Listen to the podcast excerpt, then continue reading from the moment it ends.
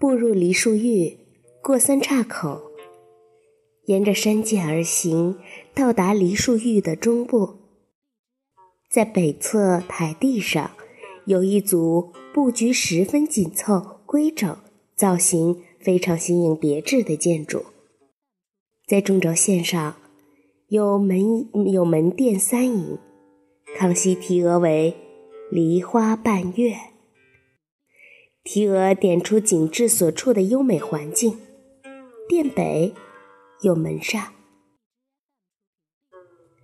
沿中轴线北行，台基上有正殿五楹，康熙题额为“永田居”。永田的意思是心神永远宁静。永田居北面有后殿九楹，康熙题额为“肃上斋”。素上的意思是崇尚朴素。在北是后院，三座殿宇分别置于高度不同的平台上，一重高于一重。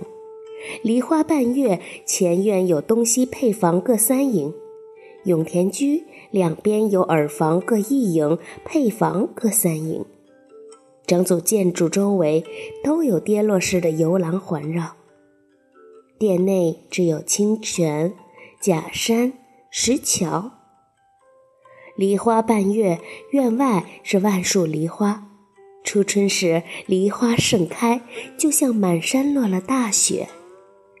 皓月当空时，梨花与月相伴，它们相互映衬，人至其中，犹如进入仙境一般。